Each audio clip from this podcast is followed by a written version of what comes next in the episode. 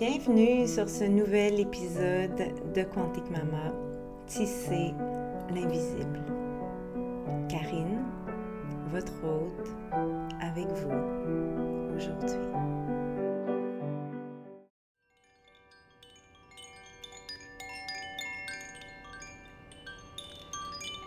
Hola! Bienvenue dans ce tout premier épisode de l'année 2023. J'espère que vous allez bien. Ça m'aura pris presque tout le mois de janvier pour revenir. Euh, j'ai pris plusieurs semaines de vacances, much needed, à la fin de l'année avec euh, ma famille et j'ai vraiment décroché et je reviens tranquillement, mais sûrement, et surtout avec euh, une maturité ressourcée euh, que je suis vraiment contente de toucher en ce moment. Euh, je ne vais pas vous en dire beaucoup plus là-dessus pour aujourd'hui parce que j'ai décidé de commencer cette année avec un épisode thématique et je pense que je vais en faire vraiment plus de ce genre d'épisode euh, suite aux commentaires et à toutes les demandes. On en veut plus, on en veut plus à la suite de mon épisode sur la prise de poids des bébés. Euh, donc, pour ce premier épisode de l'année, j'ai décidé de m'inspirer de mon dernier accompagnement que j'ai fait en 2022. Et vraiment, sans donner trop de détails sur cet accompagnement, euh, c'est le genre d'expérience qui marque vraiment notre pratique, qui, qui consolide euh, beaucoup de choses. Et, euh, et, pour moi, ça a été tellement, tellement riche, cette, cette, euh, cet accompagnement. Et en fait, pour ne dire que les grandes lignes, c'est un bébé qui est né à 43 semaines et demie de gestation. Et pour moi, c'était la première fois de toute ma carrière que ça m'arrivait. J'avais déjà entendu euh, des histoires comme ça auparavant, mais c'était la première fois que j'avais le privilège d'être la porteuse d'espace d'un couple qui marche sur ce chemin euh, dont, dont les grandes lignes sont très vagues encore parce que ça arrive tellement pas souvent. Ou en tout cas, on n'en entend jamais parler. Euh, juste pour faire une petite parenthèse sur les semaines de grossesse, euh, je parle ici de semaines d'aménorrhée. Donc, ça voudrait dire que ça donnerait quelque chose, si je comprends bien, comme 41 euh, semaines et demie d'aménorrhée, si je comprends bien. Euh, comment, par exemple, en France, on aborde le terme d'une grossesse. Alors, si euh, j'ai bien compris la chose, en France, on considère que la grossesse est à terme à 38 semaines d'aménorrhée, ce qui est pour nous, au Canada, en Amérique, 40 semaines. Donc, cette femme a dépassé le terme de sa grossesse, peu importe que vous utilisiez semaine de grossesse ou semaine d'aménorrhée, de trois semaines et demie. J'avais déjà eu des clientes qui avaient dépassé au-delà de 42 semaines d'aménorrhée, euh, de quelques jours, peut-être deux, trois jours, mais jamais euh, jusqu'à 43 semaines et demie. et franchement, euh, pour faire une histoire courte, euh, le travail n'a jamais commencé et il a fallu faire une tentative euh, d'induction, donc de provoquer le travail qui n'a pas fonctionné. Et donc, cette personne-là, malheureusement, a dû avoir une césarienne. Et juste quand je dis malheureusement, oui, c'est malheureux parce que parce que c'était pas ça le plan. le plan, c'était d'avoir un bel enfantement à la maison dans toute sa puissance et sa liberté. Mais euh, dans l'histoire, comment ça s'est dévoilé, déroulé, euh, ben, la césarienne était vraiment une bénédiction parce que ça l'a permis d'avoir un bébé euh, vivant, en pleine santé, et bien sûr, la mère en question est dans un processus de guérison depuis pour, et pour probablement plusieurs mois et peut-être même, euh, bref, c'est un tissage qui va durer longtemps, je ne sais pas, je ne vais pas parler pour elle, euh, mais, mais malgré le fait que la situation le plan initial est changé et est terminé en césarienne.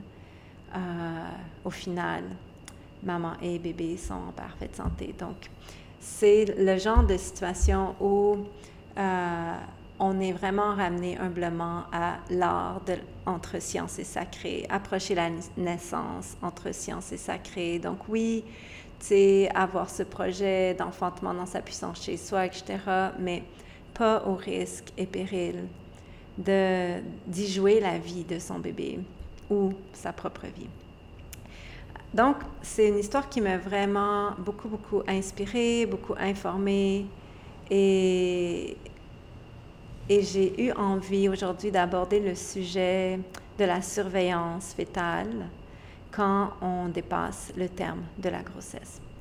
Je vais parler en termes de semaine de grossesse euh, de semaine d'aménorrhée, je m'excuse. Donc, pour moi, le terme d'une grossesse, c'est toujours en termes de semaine d'aménorrhée. Donc, c'est-à-dire que euh, quand je parle de 40 semaines de grossesse, par exemple, je parle de semaine d'aménorrhée, donc c'est-à-dire du premier jour des dernières menstruations. Et honnêtement, pour moi, ça fait beaucoup de sens. J'ai été éduquée comme ça, comme sage-femme, euh, et même avant, dans ma formation de doula, mais c'est pas juste parce que j'ai été éduquée comme ça. Je trouve que ça fait vraiment du sens de, de partir du premier jour des menstruations parce que ça implique toutes ces semaines euh, où l'endomètre s'épaissit pour accueillir le blastocyste euh, du, petit du futur embryon, du futur fœtus dans son nid euh, endométrial qui a, qui a, poussé pendant les deux premières semaines du cycle menstruel.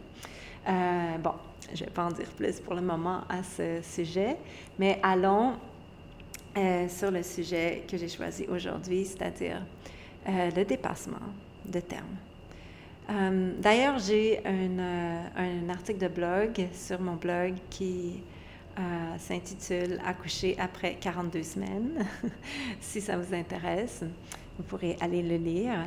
Euh, c'est un article un peu euh, poétique où je raconte une histoire avec vraiment en honorant toutes les émotions qui peuvent être vécues quand on, on vit un tel, un tel voyage.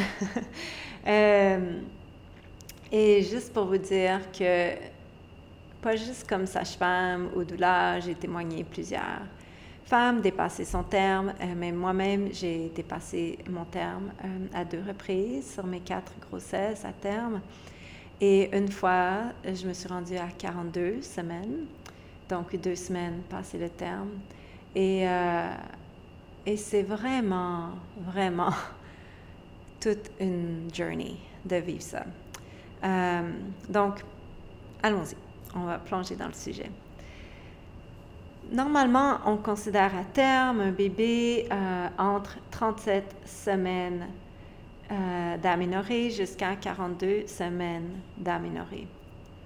Euh, mais au-delà de 41 semaines d'aménorrhée, il est conseillé de faire une certaine surveillance du bébé parce qu'il euh, y a un peu plus de risques. Et les risques, si euh, je peux vous les dire avec, en disant seulement comme les grandes lignes, ce dont on a peur, c'est, n'ayons pas peur des mots, que le bébé meurt. lorsque le bébé entre dans un état de détresse, euh, malheureusement qu'on pourrait ne pas diagnostiquer et en mourir. Donc, cette surveillance euh, post-terme, on pourrait l'appeler comme ça, euh, c'est vraiment dans le but de s'assurer que bébé continue d'être content dans le ventre de sa mère, continue d'être content dans son environnement, continue d'avoir un environnement optimal pour euh, qu'il puisse juste continuer à se maturer jusqu'à temps que le travail commence par, par lui-même. Euh, ce qu'on surveille, euh, il y a plusieurs critères qui sont surveillés quand on utilise les ressources euh, médicales, allopathiques, qu'on peut avoir si on va à l'hôpital. Je vais en parler dans ce podcast, mais avant, je vais juste apporter une petite nuance à ça. Je dis toujours à mes clientes et c'est important pour moi de vous le dire que bien qu'on a des machines pour entendre le cœur du bébé, pour voir euh, comment ça se passe à l'intérieur, je parle ici de l'échographie, euh, la spécialiste de son bébé, c'est toujours, toujours la mère. Donc, euh, c'est pour ça que c'est important dès la grossesse de travailler sur cette intuition, ce ressenti de comment il va ton bébé, comment tu le sens ton bébé, comment il bouge en toi? Est-ce que tu arrives à, avoir un certain pattern, une certaine... Euh, à être dans un certain diapason avec ton ressenti de lui. Et, et c'est pas quelque chose qui se décrit scientifiquement, concrètement. Mais si vous êtes enceinte, que vous avez déjà été enceinte, je suis certaine que vous, avez, vous allez comprendre ce dont je parle. Il s'agit en fait de, d'être en attunement, d'être en, en reliance avec cette connexion qu'on a avec notre bébé. Et c'est une connexion qui, qui commence euh, parfois même avant la grossesse, quand on fait processus de préconception et qu'on apprend à découvrir tout au long des semaines, des trimestres de la grossesse. Ce qui fait que quand déjà, dès les débuts de grossesse, on s'ouvre à cette connexion, on s'ouvre à apprendre à lire euh, ce ressenti à l'intérieur de nous, ce ressenti de notre bébé à l'intérieur de nous qui grandit, qui bouge, qui vit, cette vibration, si on apprend à être dans ce diapason avec lui, ben, quand, quand quelqu'un comme notre sage-femme ou notre médecin doula nous demande comment il va ton bébé, comment tu le sens, ben, on est capable de dire en général Ah, je, je le sens bien, il bouge bien. Euh, ou même parfois, certaines femmes vont dire Ah, tu sais, souvent il va bouger le soir, le jour, euh, je le sens pas beaucoup bouger, évidemment, parce que tu es active, donc ça le berce, donc il dort. Et euh, probablement quand tu t'étends le soir ou tu, tu, vas sur ton canapé, ah, là, il se met à bouger. Oui, exactement, ben c'est ça. Donc, tous ces petits euh, moments-là où j'identifie que, ah, tu sais, quand je suis super active le jour, il va, je, vais être moins attentive à ses mouvements, mais dès que je me couche, dès que je me repose, dès que je m'assois, que je mets mes mains sur mon ventre, que je lui demande comment tu vas là-dedans, il y a une réaction. Et ça, c'est des clés pour euh, t'aider à vraiment vibrer avec cette relation que tu as avec ton bébé. Et ça, ce que ça fait, c'est que en fin de grossesse, ben, tu vas être attentive à ces mouvements. Et normalement, dans une grossesse en santé qui se déroule bien, on sent notre bébé bouger plusieurs fois par 24 heures.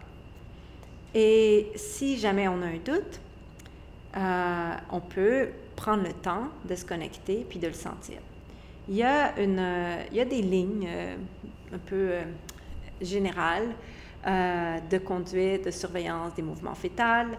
Ce n'est pas des prescriptions, mais c'est des lignes de référence. Donc, si quelqu'un est inquiète des mouvements de son bébé après 28 semaines de grossesse, elle peut prendre le temps euh, de s'étendre et de porter attention au mouvement de son bébé. Et on peut se mettre sur le côté. Euh, certaines personnes enceintes sont super à l'aise sur le dos. Vous vous mettez comme vous le sentez. Et ce qu'on s'attend, c'est que le bébé bouge au moins six fois sur une période de deux heures.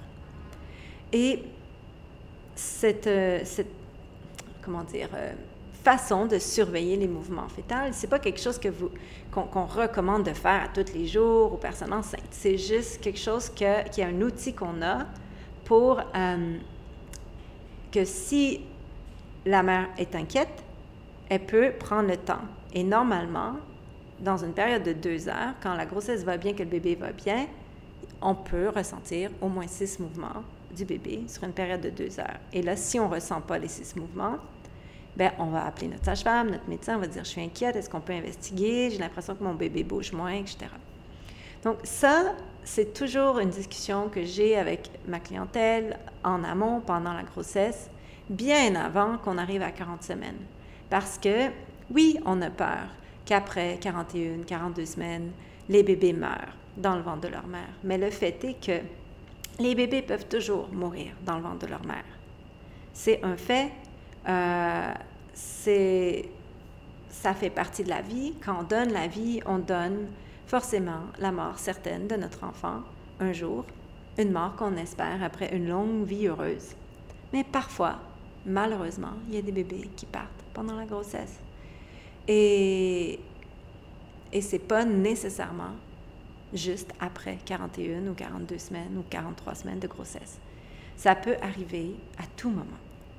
Mais le fait d'être en attunement, euh, d'être aligné sur ce ressenti, cette intuition qu'on nourrit au fil des semaines, des trimestres, peut vraiment permettre d'attraper un mal-être du bébé.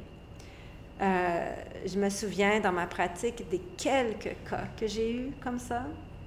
Et à chaque fois où, euh, effectivement, il y avait un bébé qui était en détresse, ben, c'était toujours les mères qui m'appelaient, qui disaient Karine, je suis inquiète, je le sens pas.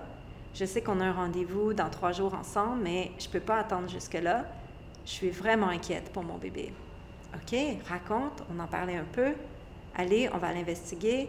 Euh, on va faire un écho, on va faire un monitoring du bébé. Et la plupart du temps, les mères sont rassurées, heureusement. Mais les quelques fois où il y avait réellement une situation d'urgence qui a fini soit en césarienne d'urgence dans les 15 minutes, après qu'on a découvert que le bébé était en détresse, ou par une induction euh, induite à l'hôpital, un accouchement à l'hôpital, où on a découvert que le bébé était en détresse, mais qu'on pouvait encore euh, tenter au moins un accouchement vaginal d'abord, à chaque fois, c'est la mère qui l'avait attrapé. C'est pas moi. Parce que moi, j'étais dans mon bureau, euh, je faisais ma vie euh, de maman, de sage-femme, whatever. Et elle, elle est 24 heures, 7 jours sur 7 avec son bébé. Donc, parce qu'elle était attentive à cette intuition, parce qu'elle avait la confiance en cette intuition, parce que on l'avait nourri en amont, on lui avait dit que c'était elle la spécialiste, que c'était vraiment sa clé, son outil pour euh, rester en connexion avec son bébé et nous dire s'il y a quelque chose qui est inquiétant, puis qu'on allait investiguer, que c'est ça notre, notre, travail. Mais que elle, son travail, c'est de rester dans cette connexion. Donc, parce qu'on avait eu ces discussions-là, ben, ces quelques cas-là que moi j'ai eu dans ma carrière, ben, les bébés aujourd'hui sont vivants, ils grandissent et, et la plupart ouais, la plupart d'eux. En fait, les, les, quelques bébés auxquels je pense vont à l'école sont grands et peut-être même certains me dépassent à ce stade-ci. Euh, donc, je reviens à la surveillance euh, post-terme. Donc, qu'est-ce qu'on entend par surveillance post-terme? Et pourquoi? Pourquoi on veut faire ça? Bon, j'ai nommé qu'est-ce qu'on veut éviter, c'est-à-dire que le bébé rentre dans une certaine détresse et, dans les pires scénarios, qu'il en meurt. Euh, pourquoi ça, ça pourrait arriver? C'est important de le comprendre. En fait, le bébé, euh, pendant qu'il est dans le ventre de sa mère et dans un environnement qui favorise sa croissance. Il est connecté à son placenta qui le nourrit. Le placenta est connecté à l'endomètre de l'utérus de sa mère, où arrive le sang riche en plein de nutriments qui va être envoyé au bébé et le nourrir. Et le bébé va renvoyer tous les déchets de, de son organisme dans le cordon vers le placenta, le sang de sa mère, qui, elle, va éliminer tout ça. C'est une homéostasie absolument miraculeuse, divine. C'est l'histoire de l'humanité et ça marche. C'est, ça marche depuis que le monde est monde et c'est vraiment extraordinaire. Mais quand la grossesse dure longtemps, on va dire ça comme ça, euh, qu'elle dépasse 41 semaines, 42 semaines, et dans le cas de l'histoire que j'ai vécue en décembre dernier, 43 semaines. Ce qui peut arriver, c'est que le placenta, qui est un organe vivant, euh, devienne, prenne un peu comme sa retraite, qui commence à prendre sa pré-retraite puis ce qu'on espère qu'il arrivera pas, qu'il prenne carrément sa retraite et qu'il arrête de fonctionner. Et s'il commence à prendre cette pré-retraite, ce que ça veut dire en fait, c'est que c'est comme s'il y a des, des parties ou des vaisseaux euh, qui pourraient à un moment donné fonctionner de façon moins optimale. Euh, et là, ici, je ne parle pas du processus de calcification, qui est un processus où euh, il y a certaines parties du placenta sur le côté maternel du placenta qui vont carrément comme se calcifier au, fil de la grossesse. C'est quelque chose qui peut arriver à 37, 38 semaines avant, euh, avant d'avoir dépassé sa date et qui peut être vu aussi euh, lors de naissance, euh, au-delà de 41-42 semaines. Mais on sait que les calcifications, euh, c'est pas associé à la mort fétale. C'est pas de ça que je parle ici. Quand je dis on, on craint que le placenta peut-être prenne sa retraite ou sa pré-retraite ou qui fonctionne un peu moins bien, c'est qu'il y ait des, ce qu'on appelle un peu comme une, sorte d'insuffisance placentaire qui se met en place. C'est quelque chose qui est rare, qui arrive rarement euh, pendant la grossesse ou même après qu'on ait dépassé notre date, mais qui peut arriver. Et euh, pour s'assurer que si c'est quelque chose qui se met en branle, on l'attrape, mais ben, c'est pour ça que tout ce concept de surveillance fétale, de rester connecté à son intuition, l'évaluation du bien-être fœtal dont je vais parler dans quelques instants, ont une importance vraiment euh, primordiale, surtout quand on s'en va dans les sentiers peu connus, comme une grossesse après 42 et même 43 semaines. Et si le bébé est moins bien nourri, ben là, il va, ça va être un peu comme quand nous, on est moins, moins bien nourris ou pas nourris du tout, on, on, se sent faible. Donc là, le bébé va être tout doucement, au fil des heures, des jours, de plus en plus faible. Et si le bébé est de plus en plus faible, il va moins bouger et tout son organisme va être comme au ralenti et il va même, au niveau de ses reins, ça va moins bien fonctionner, donc il va moins uriner. Et en urinant moins, euh, parce qu'il va moins uriner, parce que tout est au ralenti, il va aussi moins euh, boire de liquide. Et là, s'il boit moins de liquide, il urine moins. S'il urine moins, il y a moins de liquide, donc il boit du liquide qui est plus concentré. Parce que ce qu'il faut comprendre au niveau du liquide amniotique, c'est que le liquide amniotique, bon, c'est pas quelque chose qui est là une fois puis qui, qui, qui reste comme ça. C'est, ça se régénère à peu près à toutes les 5-6 heures. Et c'est beaucoup lié euh, à la à l'homéostasie de tout le placenta et ses membranes. Parce que c'est à partir de là que le liquide amniotique est formé et régénéré à toutes les 5-6 heures environ. Donc ça, ça veut dire que, par exemple, si on rompt la poche des os avant le commencement du travail de l'accouchement, ben, notre bébé ne va pas se transformer en petit raisin sec, pas d'eau.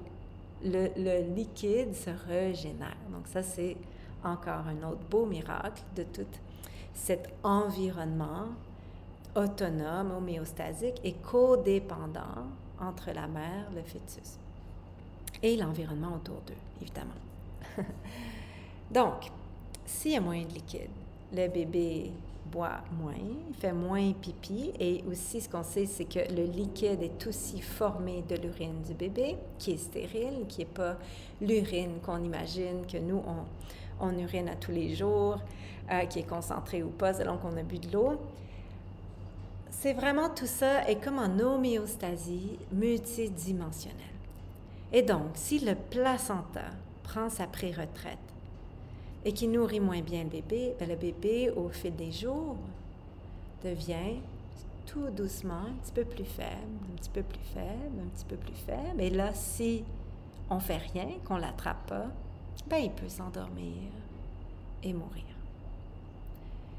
Et c'est des choses qui sont rares, qui arrivent pas souvent, mais qui arrivent. Et quand c'est notre bébé, on s'entend que c'est 100% notre bébé qui est décédé.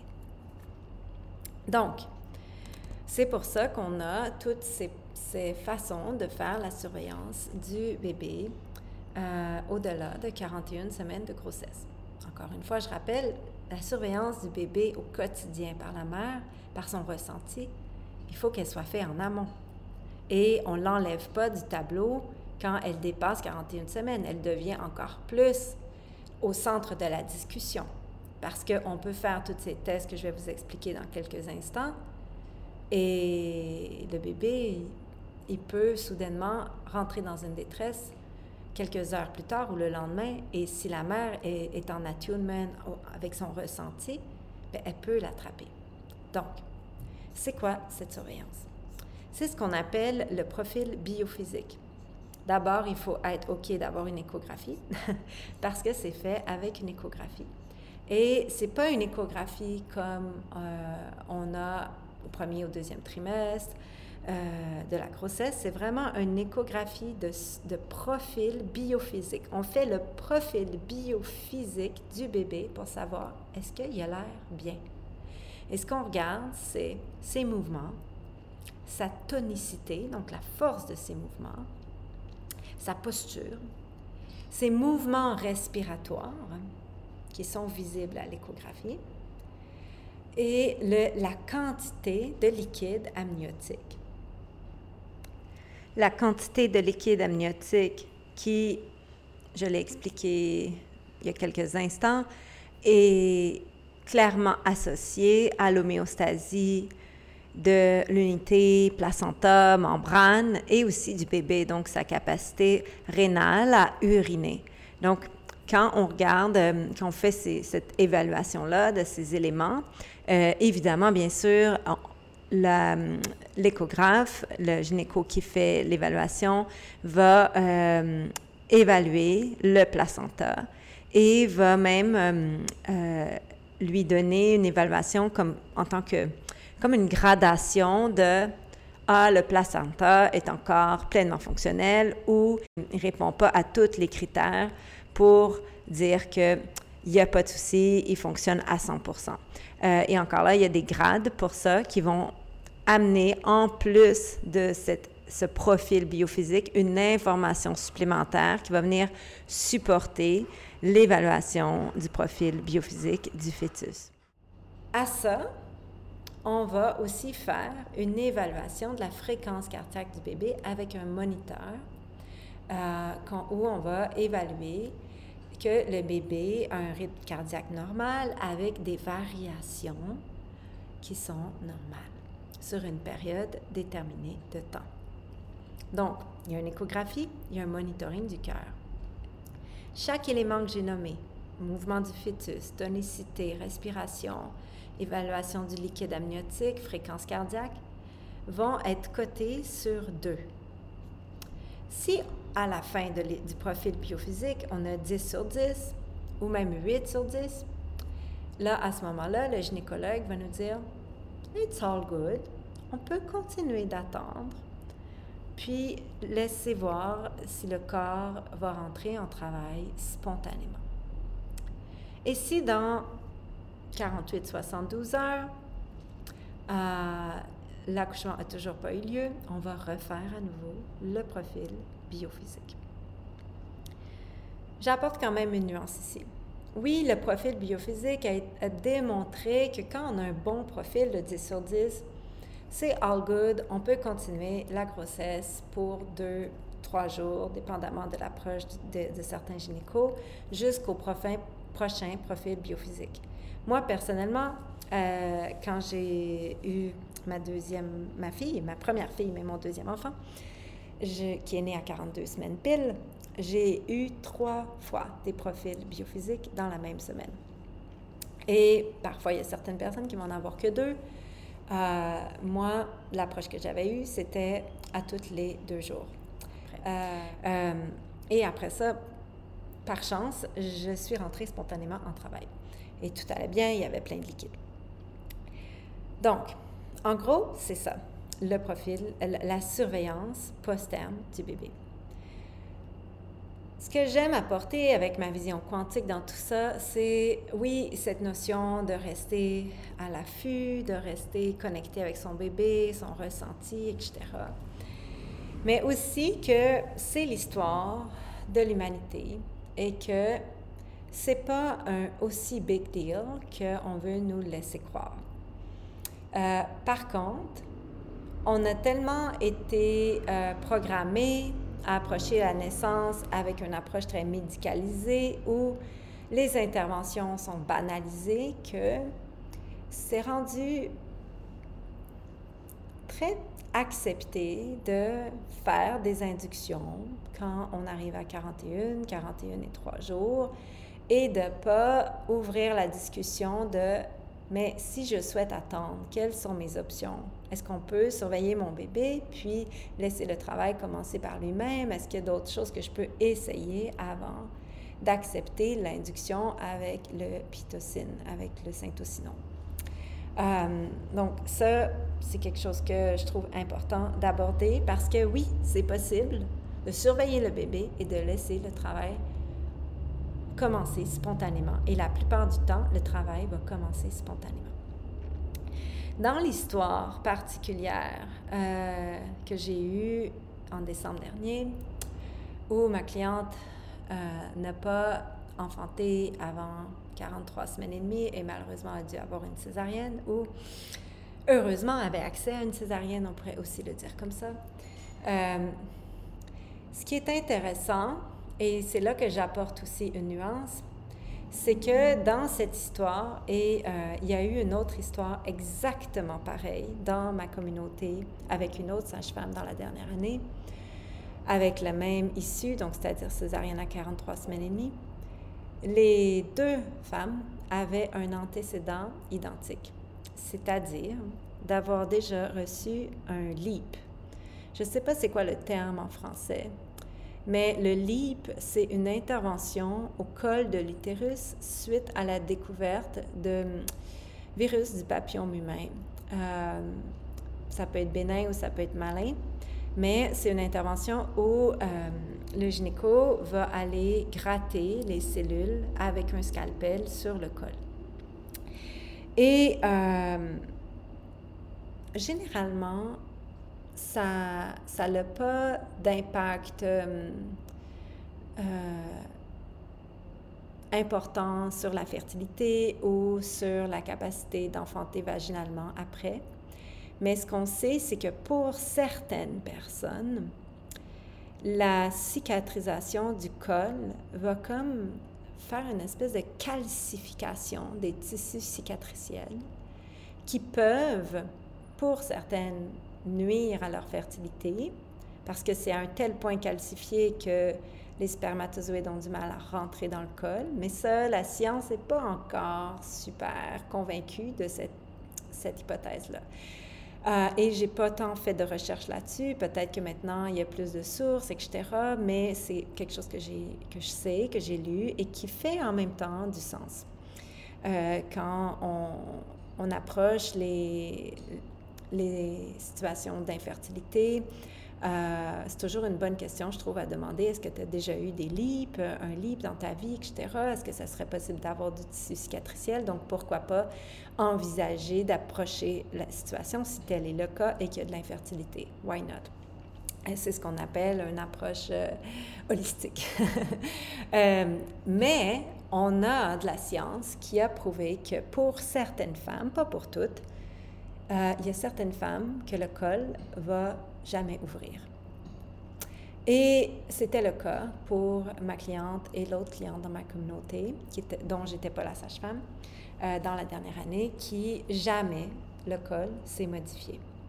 Et euh, comme vous pouvez peut-être vous en douter, moi, je ne fais aucun examen vaginal pendant la grossesse et non plus pendant le travail de l'accouchement, à moins que ça soit indiqué, à moins qu'on ait des doutes, qu'on ait une situation euh, euh, où on se pose des questions, puis qu'on va aller, euh, on, souhaite investiguer, donc avoir un examen du col utérin. Donc, ma cliente, et c'était le même cas de l'autre cliente avec ma, ma, ma consoeur sage-femme dans ma communauté, les deux femmes avaient jamais reçu d'examen vaginal avant de dépasser le terme et de se rendre à 42, presque 42 semaines. Et donc, euh, à ce moment-là, il y a eu un examen du col et effectivement, euh, dans les deux cas, on a découvert un col euh, très rigide et fermé, effacé favorable dans son effacement, mais rigide et fermé. Et au début, quand j'ai vu ça sur ma cliente, euh, j'ai pas tout de suite pensé au phénomène du leap parce que euh, son col était tellement effacé, tout était tellement favorable, elle-même était tellement altérée que j'ai jamais pensé qu'elle allait pas rentrer en travail.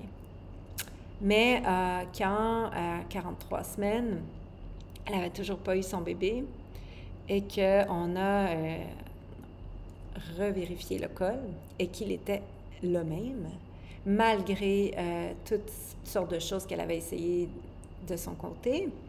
Euh, ben là, c'est venu dans ma tête et je lui ai demandé, puis effectivement, c'est quelqu'un qui avait reçu des LIP.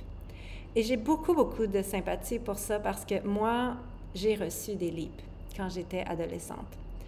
Ce qu'il faut savoir, bon, on est en 2023 et j'ai 43 ans. Euh, à l'époque où j'étais adolescente, euh, il y avait encore, et il y en a encore aujourd'hui, de la barbarie gynécologique, mais il y avait un phénomène très barbare gynécologique qui se passait où dès qu'on avait nos règles pour la première fois, c'était indiqué de nous faire une cytologie. Alors, euh, ma première pénétration, pour moi, dans ma vie, ça a été un spéculum chez la gynéco, qui m'a fait une cytologie et qui a découvert que j'avais des cellules précancéreuses que plus tard on appellera virus du papillome humain. Et que plus tard, on saura que c'est tout à fait normal de trouver du virus du papillome humain chez les adolescentes et que euh, par leur immunité naturelle, elles vont l'éliminer de façon naturelle euh, avant l'âge de 20 ans. Mais à l'époque, on ne savait pas tout ça et euh, il n'y avait pas non plus toute cette notion de vaccin du VPH qui est offert maintenant. Euh, bon, c'est un autre sujet. Je ne vais pas me prononcer ici là-dessus aujourd'hui. Mais euh, tout ça pour dire que j'ai euh, passé mon adolescence à me faire diagnostiquer du VPH et à me faire gratter mon col au scalpel chez le gynéco pour me le relever avec le sang qui coulait entre mes jambes euh, et euh, à retourner chez moi complètement traumatisée. J'en ai eu au moins trois fois des lips comme ça. Ben, pas, je ne vais pas dire au moins, j'en ai eu trois que je me souviens très, très clairement des détails. Et par chance pour moi, j'ai euh, quand même réussi à enfanter dans toute ma puissance par mon vagin quatre fois. Et euh, mon col n'a pas gardé de tissu cicatriciel excessif de ces interventions que j'ai reçues. Et cette cliente, qui avait à peu près le même âge que moi, elle avait aussi cet antécédent, mais malheureusement pour elle, faisait partie des rares patientes qui gardent du tissu cicatriciel de cette intervention. Donc, euh, ça nous informe de plein de façons parce que euh, malgré le fait que cette femme était entièrement vraiment préparée, que qu'elle a, elle a fait le travail, qu'il n'y avait rien dans sa psyché qui, qui retenait au travail de commencer, que sur tous les plans de sa vie, tout était favorable. Ben, c'est le plan biomécanique, physique, dans la physiologie de son corps, de son col utérin cicatriciel, secondaire à cette intervention, qui a fait que elle n'a pas pu accoucher par son vagin. Et donc, on a dû faire affaire, faire appel à la science et éventuellement à la césarienne. Alors, quand je regarde cette histoire, humblement, en tant que partera, en tant que sage-femme dans la jungle, euh, c'est très euh, humbling pour moi parce que je dois avouer que j'ai jamais pensé de demander, quand j'ai fait son anamnèse euh, au début de l'accompagnement, est-ce que tu as déjà eu des interventions à ton col? Puisque je travaille plus dans le système, il y a plusieurs questions que je ne pose plus systématiquement. Et cette histoire m'a vraiment fait euh, m'a vraiment rassis, comment rassis dans mon humilité, euh, de dire ouais, peut-être que cette, cette question-là, tu sais, je, devrais la poser maintenant, euh, parce que c'est vrai que je la posais plus. Je pose toutes sortes de questions que je posais pas nécessairement quand j'étais une sage-femme dans le système parce que je juge que c'est plus pertinent. Mais cette question, effectivement, peut-être que je devrais la poser. En tout cas, définitivement, je vais la poser davantage maintenant parce que, sachant ça, et pour l'avoir vu avec deux femmes dans ma communauté dans la dernière année, la même histoire, le même déroulement, euh, ben, je me dis que peut-être que le sachant d'avance, on aurait pu travailler plus avec de l'huile d'onagre, de l'huile d'onagre intervaginale, donc 4 à 6 capsules, loin dans le vagin, près du col, au coucher à partir de 37 semaines de grossesse. Euh, définitivement, ça serait quelque chose que, que je, je conseillerais, à moins qu'il y ait une contre-indication, mais je ne vois pas laquelle en ce moment en y pensant. Euh, donc, si vous êtes sage-femme, que ça vous parle, ou si vous êtes une femme qui a déjà eu un antécédent de LIP, euh, sujet à aborder avec votre sage-femme, votre médecin, et, et, considérer cette possibilité d'aller en prévention. Parce que j'avoue que quand on a attrapé la situation à 42 semaines, elle a mis de l'huile de toute la, la 42e semaine. Mais, euh, mais ce n'était pas suffisant. On ne l'avait pas attrapé assez en amont pour traiter ce tissu cicatriciel. Et même en préconception, comment on pourrait, tu sais, s'il y a un antécédent comme ça, travailler avec le col, travailler avec la cicatrisation, euh, d'essayer de viser une certaine régénérescence tissulaire du col, si c'est possible juste des réflexions out loud. Euh, donc, ça dépasse un petit peu le, le sujet euh, de la surveillance post-terme, mais je trouvais que c'était intéressant parce que c'est une des choses qui peut expliquer pourquoi elle n'entrait pas en travail. Son col était dans cette espèce de rigidité. Et euh, aussi, intéressant, c'est qu'elle a eu elle a eu euh, la surveillance post-terme à un certain moment, qui a commencé beaucoup plus tard que ce qui est conseillé euh, quand on accouche dans le système, parce qu'elle était à l'aise de ne pas aller faire la surveillance avant ça. Mais quand elle a eu la surveillance la première fois, elle était presque à 43 semaines et tout était vraiment optimal. Et à notre grande surprise, le gynéco euh, a dit Tout va bien, on attend. on s'attendait à avoir euh, propositions d'induction le jour même, etc., ou même césarienne sur le champ le jour même. Mais non, parce que tous les éléments, le profil biophysique était 10 sur 10, il était à l'aise d'attendre. Et quand trois jours plus tard, on a refait un autre profil, plus que trois jours en fait, quatre jours plus tard, ben il y avait euh, effectivement grosse, grosse diminution de liquide, presque plus de liquide, et un début, quelques signes de, de détresse euh, fétale qui demandait de faire une induction ce jour-là, ce qui a été fait. Et malheureusement, ben, le col était trop dans la résistance et il a dû avoir une, euh, une césarienne. Mais euh, tout ça pour dire que même au-delà de 42 semaines, le bébé, le profil biophysique était encore beau. Donc ça, ça nous a quand même bien informés. Euh, et je vais terminer avec ça. Parce que cette cliente me disait souvent comme Ah, tu sais, mais j'ai entendu plein d'histoires d'accouchement à 43, même à 44 semaines, etc. Et à un moment donné, je me, j'ai, comme, je me suis ancrée et j'avais le mauvais rôle, mais j'avais le rôle qu'elle m'avait accordé sa confiance dedans, c'est-à-dire d'être sa guide, sa sage-femme, celle qui montre le chemin des possibles pour elle et aussi le chemin des risques possibles.